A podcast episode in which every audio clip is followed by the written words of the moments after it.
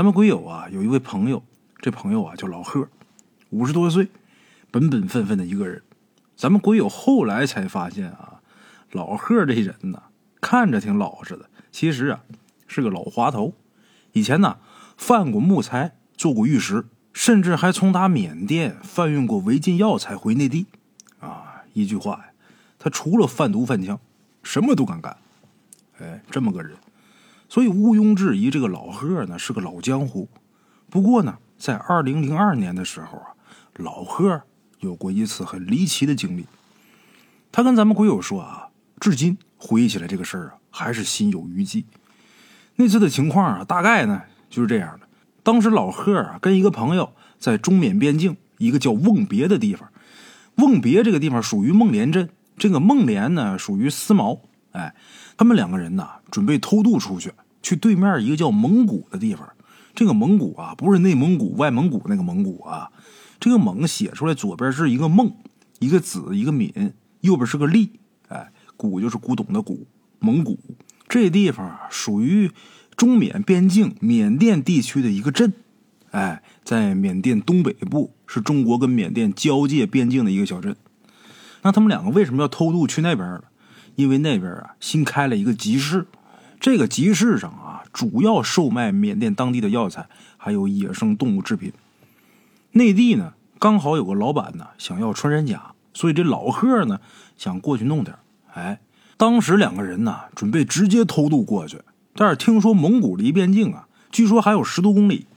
他们俩人生地不熟的，他那朋友就说呀：“咱们呢，干脆就请两个当地人，直接把咱们送过去吧。”商量好之后啊，这俩人呢，在镇子那客运站附近呢，找了两个开摩托的师傅，讲好价钱，来回一个人一台车一百五十块钱，这两个人两台摩托就是三百块钱，哎。说好价钱，四个人就上路了。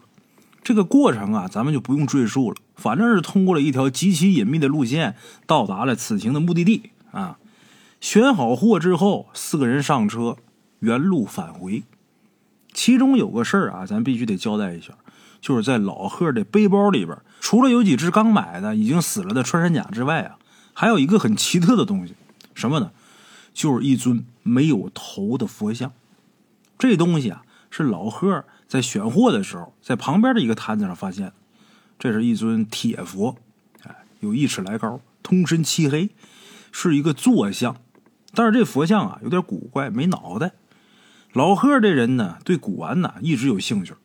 看见这东西之后啊，过去把这东西拿在手里边把玩了一会儿，还问了问价格。这个摊主啊是个缅甸人，中国话说不来，还是请另外一个缅甸人给翻译的。说了价钱之后啊，老贺一听也不贵，不到三百块钱，哎，觉得还行，随便又还了还价，然后就掏钱把这东西买下来了。买的时候呢，也咨询了一下，他问这座铁佛怎么没脑袋呢？这个摊主啊，叽里咕嘟说了一句什么，老贺当时没听懂。那个翻译告诉老贺说，那摊主说的这铁佛呀是自己来的。老贺一听自己来的，怎么这这铁佛还能自己走来不成吗？老贺又追问了一句：“什么叫自己来的呀？”这摊主呢，看了看他，摇了摇头，就不吭声了。老贺一看这摊主那样，再加上着急回去，也没多问，把这铁佛接过来，往袋子里边一装。哎，这有个细节啊，还必须得交代一下，就是当时老贺的那位朋友啊，其实还是有点警惕心的。他劝老贺，就说这尊铁佛呀，总觉得哪儿不对劲儿，要不行咱就别要了吧。再说了，你说这玩意儿他没脑袋，你说你花钱买这么个东西回去干啥呀？他朋友这么说，但是老贺当时啊不以为意，把这东西包上，跟朋友说呀：“反正这玩意儿啊也不值钱，买回去啊就当个玩意，在那放着也行。”哎，老贺话没说完，两个人上车就准备走了。老贺说呀：“他当时要是知道后来会发生那么多事儿，说什么也不会买这东西。”四个人装好货。一前一后，两台摩托车，呃，一台摩托车是两个人，一个司机加一个坐车，一前一后按原路返回。这老贺他朋友的车呀在前面，老贺的车呢在后边。因为这天啊快黑了，这车呀开的都特别快，大概走了得有十多分钟吧。老贺突然间觉得肚子不舒服，哎呦，闹肚子，想拉，忍了一下，忍不住就叫这司机啊停车。停下车后啊，随便找个地方蹲下之后，老贺拉个痛快。不过拉完之后啊，他觉得有点奇怪，因为排泄出来这东西啊，竟然是呈墨绿色的。但是当时老贺也没在意，提上裤子继续上路。可是让老贺没想到的是，这车刚开了没多长时间，又想拉，还是那么着急。于是就又把司机给叫停了，跑进野地里边又蹲下了。拉他朋友的那位司机呀，等不了了，嘟嘟囔囔的就说：“这天眼见着就要黑了，我们先走了啊。”老贺也觉得不好意思，就同意了，让他朋友和那司机啊先走。他那朋友走了之后呢，老贺蹲地上啊，又是一阵快意恩仇啊。可当他提裤子的时候啊，发现这回拉出来的东西又是墨绿色的，而且还特别稀。他当时就纳闷了，今天也没吃什么脏东西，怎么拉出这种颜色的东西呢？提上裤子啊，坐上车，让司机啊继续往前走。当时啊，这天呢已经黑了，因为怕被边防发现，所以呢也不敢开灯，就摸黑在林子里边穿行。但是刚开出去几分钟，老贺啊又忍不住了。这回他这司机也不干了，老贺也挺郁闷的，就跟司机啊开始掰扯。两个人正掰扯呢，前方不远的地方。突然间传来一阵动静，还有手电筒的亮光。这司机往那边一看，这一下就紧张了。为什么？因为他认出这个手电筒的灯光，这不是普通的老百姓用的手电，这是军用手电。从那个亮度和聚焦程度能看得出来，这肯定是边防部队的人，不能过去了，得走另一条路。说着话，摸着黑掉头，把车开进了一片橡胶林。这司机把车开的特别快。而且途中拐来拐去的，有好几次啊，差点把老贺给甩下去。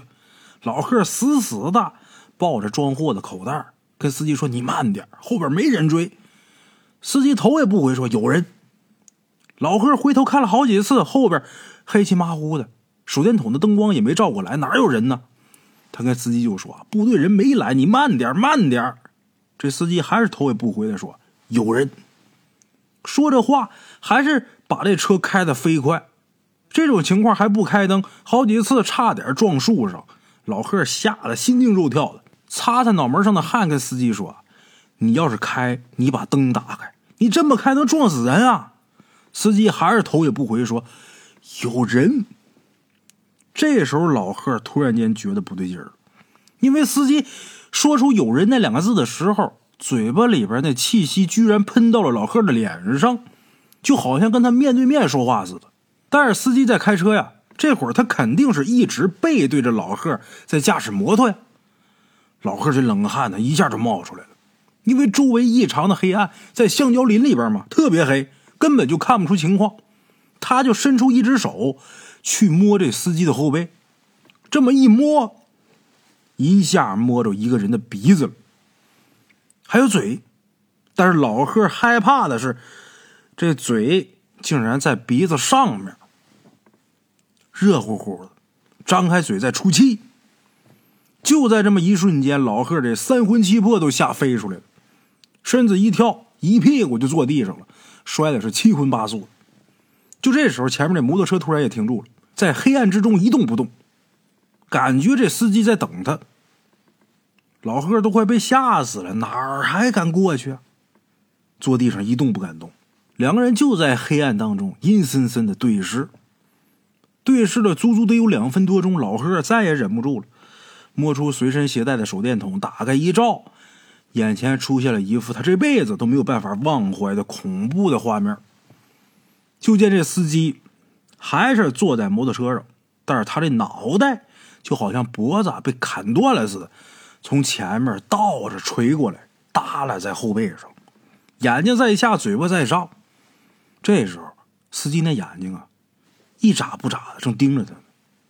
张开嘴还说了一句：“上车。”老贺说：“他当时都已经吓瘫了，还上车动都动不了了，就只能拿眼睛盯着那个怪头，话都说不出来了。”又过了一会儿，那脑袋说话了：“你不走，那我走了。”说着话，居然发动摩托一溜烟的朝前开了，拐了几个弯，很快。就不见踪迹了，老贺就只能听见远处这马达轰隆隆隆响，最终连马达声也慢慢的消失不见了。列位，大伙谁能想象到一个人脑袋倒挂在后背上，居然还能认清道开车的情景吗？哎，当然啊，最后这个司机把车开到哪儿去了，谁也不知道。老贺在地上坐了足得有半个多小时才缓过来，站起来之后啊，朝回走，走了两个多小时才找了原来的路。回到了原来的路上，碰见了自己的朋友，怎么回事呢？原来他朋友啊，看他半天不回来，怕他出事然后呢又倒回来找他。他把这个事儿一说，他那朋友和另外一个司机都吓得说不出来话了。再后来呢？因为那个脑袋倒挂在后背上，那司机把车开走了，这货也在车上，他就跟他朋友呢在客运站呢等了几天，就寻思着那司机啊可能还会出现，可事实上啊那司机一直没来，也不知道那司机的死活。两个人没办法了，就又偷渡过去一次蒙古，重新呢进了一批货。进货期间啊，他在集市上也打听了一下，也没人知道那位司机的下落。不过，虽然没有打听到那司机的下落，可是却打听出来另外一件事哎，在这个集市上摆摊的有一位缅甸的老板，他祖辈啊也是中国人，当年二战的时候呢迁移到缅甸的。听了老贺的讲述啊，详细询问了一下那尊无头铁佛的那样子。问完之后，这缅甸老板呢，他很肯定的说，那东西啊不是佛，它只不过是形态跟佛呀很类似。哎至于叫什么名字，他也不太清楚。他只听说过，在缅甸一个叫苏芒的山区里边，经常能挖出类似的东西。如果老贺要是想知道答案的话，可以到那个地方去问问。哎，老贺听这缅甸老板这么一说呀，想了想，摇摇头说：“呀，算了吧，我惹那事儿干嘛呀？”哎，自那之后啊，老贺就回国了。那边呢，倒还是去，但是也不敢随便买东西。后来呀。老贺也被相关部门给处理了，因为你偷渡这事儿是违法的呀，终究会被绳之以法的啊。后来咱们鬼友问老贺一个问题，就是当时为什么老贺三番五次的拉那种墨绿色的东西呢？老贺摇摇头说呀，他也不知道。后来他在当地呀也打听了一下，但是没人知道原因，都以为他是中邪，只不过这个运气好，没出现那位司机那种状态。可是后来事情过去挺长时间了啊，老贺才发现，他当时啊其实身上啊带了一串黑曜石的佛珠，其中有几颗珠子突然间出现了很多中空的墨绿色的气泡，哎，就跟这珠子漏气了似的。也不知道这事儿跟他拉稀有没有关系，不过感觉挺明显的。如果不是这串佛珠的话，老贺可能也跟那个司机一样，再也回不来了。啊好了啊，这就是大圣今天给大伙儿说这个故事啊。这个故事啊不长，有点短。大圣啊，再给大伙儿讲一个吧，再给大伙儿讲个小故事吧。啊，话说有这么一位道友，哎，他有一位朋友姓宋，四十多岁，是贵阳本地人，在贵阳呢经营一家中药材铺面。前段时间他这朋友找着他，告诉他一件匪夷所思的事说有人呢反映。说他父亲呢，老是在深夜里边朝他们小区停放的车辆吐痰，啊，他一开始觉得这些都是胡扯。他父亲呢，特别本分一个人，怎么可能干那么无聊的事儿？后来啊，他媳妇儿也跟他反映，就说他父亲呢，半夜的时候对着人家车吐痰，都被抓着好几次了。你管管吧。你说我这当儿媳妇的也不好说什么，你说说吧。他这一听啊，这事儿十有八九是真的。你说别人说话不信，但是他老婆都这么说了，这事儿很有可能就是真的。哎，找着自己父亲把这事儿说了说。一开始老头啊打死不承认，后来呀他带着自己父亲看监控，老头一看证据确凿，也不得不承认了。一问他原因，老头说：只要那地方停车，只要停车，不管谁的车什么车，只要停那儿，他的脑袋就疼，头疼。就跟被一个千斤重物压住似的，不管是站着还是坐着还是躺着都不行，怎么整都疼，吃药也没效果。所以只要那地方停了车，他就半夜跑出去往那车上吐痰。目的很单纯很简单，就是让那些车主知难而退，别在这地方停车。老宋一听他父亲这话，觉得非常奇怪，就说那位置要是不停车，你那脑袋就不疼了。老头梗着脖说不疼，哎，只要不停车，这脑袋就好了。老宋越听越觉得奇怪，问他爹：“那要其他地方停了车，你这脑袋疼不疼啊？”老头说：“别的位置停，我这脑袋没反应，就只要那地方不停车就行。”老宋听了老头这话之后啊，啼笑皆非。咱就慢说别人啊，就老宋都以为老头这种说辞啊，就是给自己找理由。什么头疼啊？你说头疼这事儿，就你自己知道，疼没疼，只有你自己明白呀。你说哪能那么怪啊？那地方停车了你就疼，这车停其他地方你就不疼？你是不是就不想让车停那个位置，才找这么个借口啊？哎呀，但是当儿子的也没办法，深说这事儿啊，就这么过去了。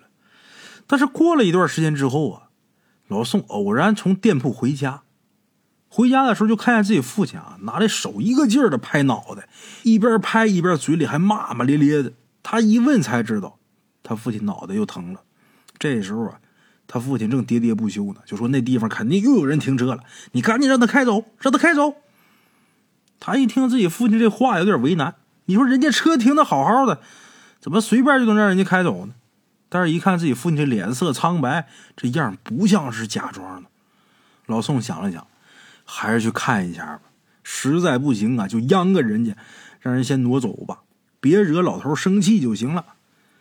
等老宋到那地方的时候，发现那地方啊，确实有一辆车，而且这时候这车主啊，也已经坐到车上了，正准备发动车离开呢。哎，他一看这车主要走了，老宋觉得正好，我还省事儿了。哎。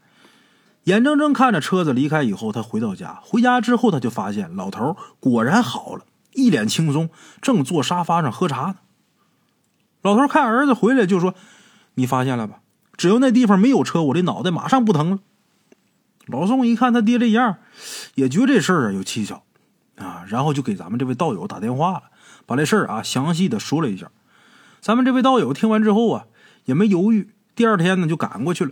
到地方之后啊，跟这老头啊先是照了个面他发现这老头确实是一个老实本分的一个人，哎，跟咱们道友说话的时候啊，也一直都是笑呵呵的，哎，不停的递烟呐、倒茶的。老头没什么问题，人没问题，那就是那地方有问题了。就这样，咱们这位道友啊，就提议到那地方去看看。老宋肯定是欣然同意。哎，两个人来到停车那地方啊，一看这地方很简单。就是靠近围墙的一片空地啊，土地光秃秃的，什么都没有。咱们这位道友看了一会儿，就想到一个问题：会不会这土里边有什么东西呢？想到这儿啊，咱们这位道友就让老宋找个人来把这地面给挖开看看，反正是土地嘛。哎，老宋也不含糊，找了一个小区里边呃负责这个花草的工人，拿着铁锹就开挖。挖了没几下，就从哪这土里边挖出一个塑料袋。哎，这塑料袋里边有东西，打开一看，是一个男人的假发套。看见这个假发套，老宋挺奇怪，哎，怎么在这儿呢？原来呀，这副头套啊，就是他父亲的，跟了他父亲三十多年了。几个月之前啊，突然间不见了，当时把老头给急的呀，满屋翻都没翻着，没办法，只能另买一套了，买套新的。诡异的就是啊。在这个头套失踪以后，只要那个位置停上车，老头这脑袋就疼。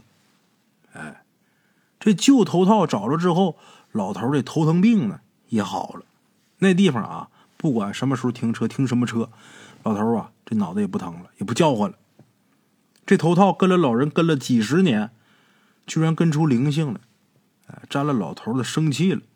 但是这事儿里边有个疑问：这头套是谁偷走的？谁偷走之后埋在那儿的？哎，不过这事儿啊，就不是咱们这位道友所关心的事儿了啊，就是老宋他们家的事儿了。哎，也不便深究了。哎，好了啊，今天就给大伙儿说这么两个小故事啊。今天是圣诞夜，非常荣幸能在圣诞夜给大伙儿说故事，也非常开心在圣诞节呀能有大伙儿陪伴啊。昨天呢是大圣的生日，昨天呢也是平安夜。呃，我不知道大伙儿在平安夜有没有许愿啊？